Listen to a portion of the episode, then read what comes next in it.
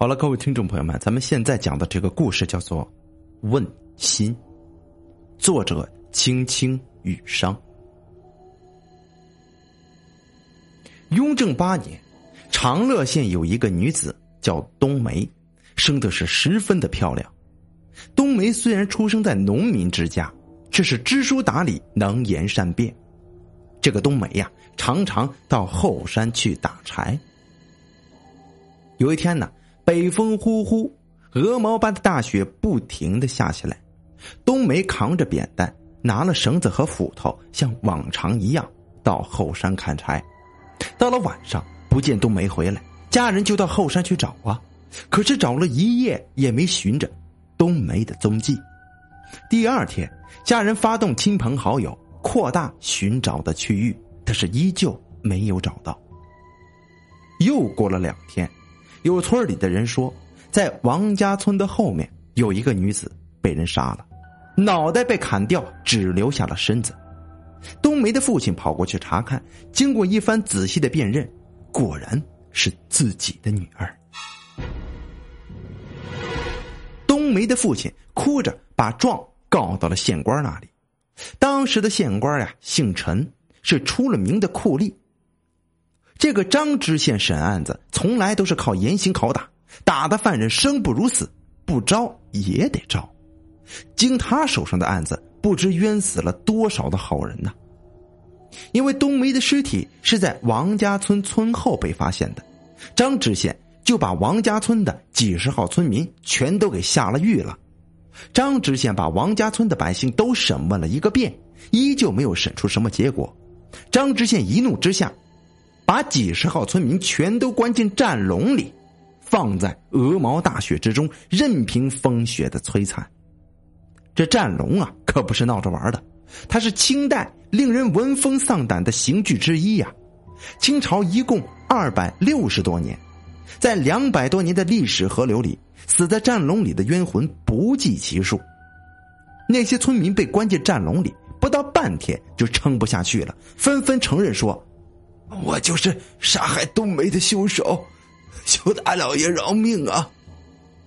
张知县让那些承认自己是凶手的人交出冬梅的人头，可是没有一个人知道人头的下落。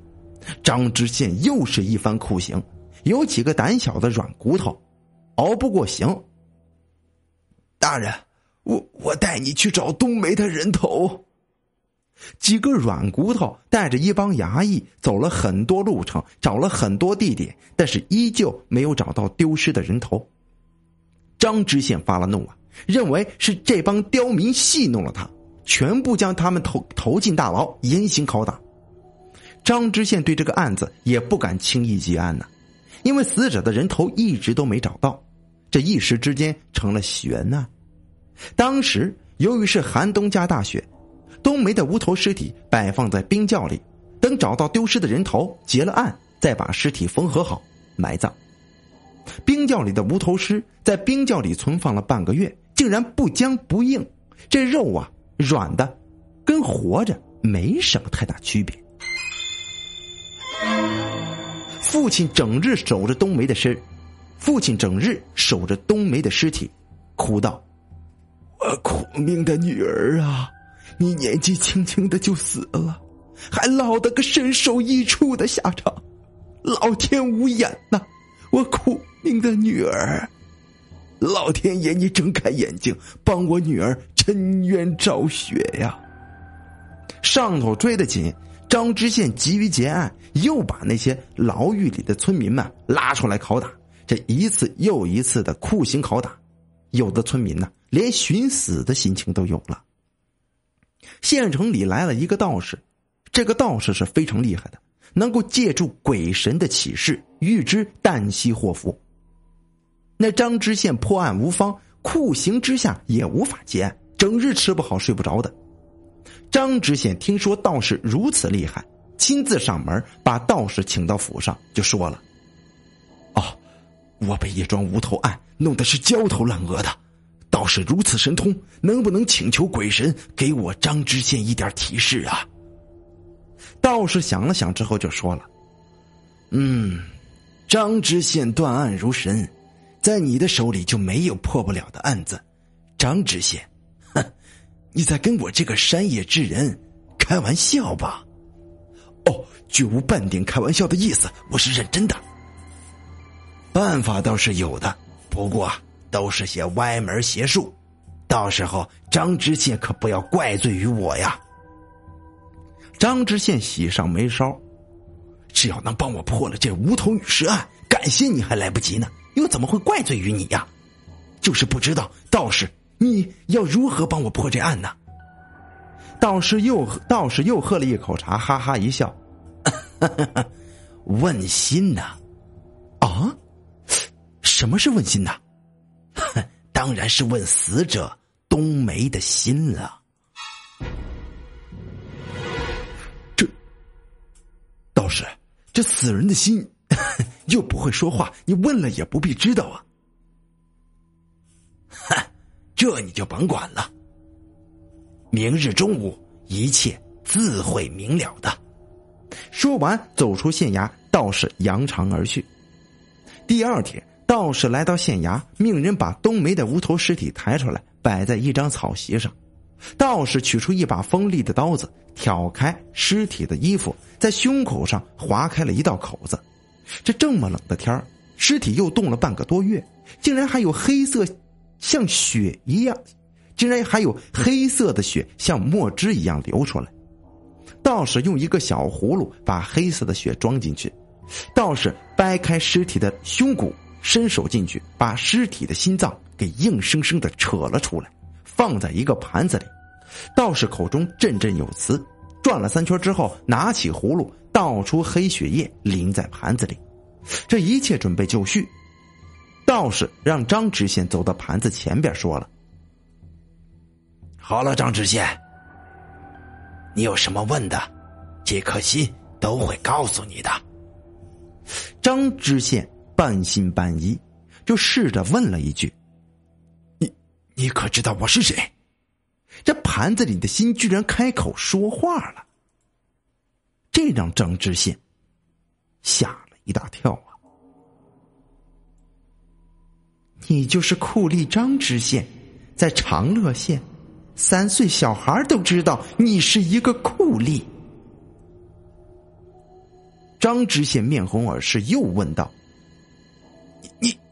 你可知杀害冬梅的凶手是谁？”那颗心开口说话了。冬梅是被他的叔父二狗子杀死的。为了不让人认出冬梅的尸体，二狗子把冬梅的头砍了下来，挖了一个坑，埋在了自家院子的墙角下边。张知县又问：“那那二狗子为何要杀冬梅呀？”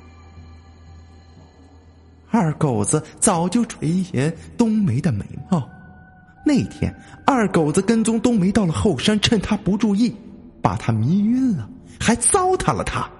事后，二狗子害怕冬梅报官，就把她的头给砍了下来，带回家埋在了墙角下边。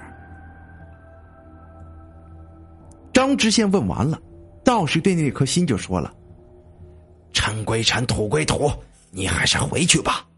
话音一落，盘子里的心突突的跳着，钻进了冬梅的胸口里边。张知县派衙役去捉拿二狗子归案。衙役们来到二狗子家，果真在角院子的角落里边找到了那颗丢失的人头。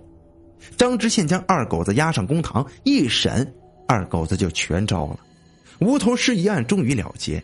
张知县为了感谢道士，特地设宴款待他。道士一口就拒绝了，不去赴宴。张知县想把道士留在身边，做自己的左膀右臂，便亲自前去邀请。到了客栈一看呢，这个道士竟然没了踪影。过了几日，张知县胸口疼得厉害，请最好的大夫把脉。那大夫一把脉，那大夫一一把脉呀，给吓了个半死。战战兢兢的就说了：“你，你没有脉搏跳动啊！你，你已经是个，你，你已经是个死人了。”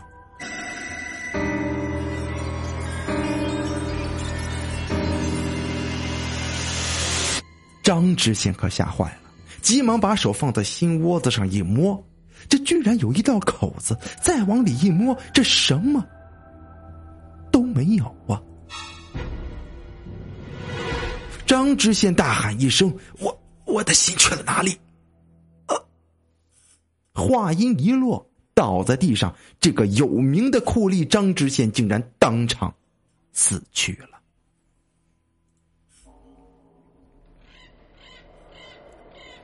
好了，这个故事叫做《问心》，咱们现在播讲完毕。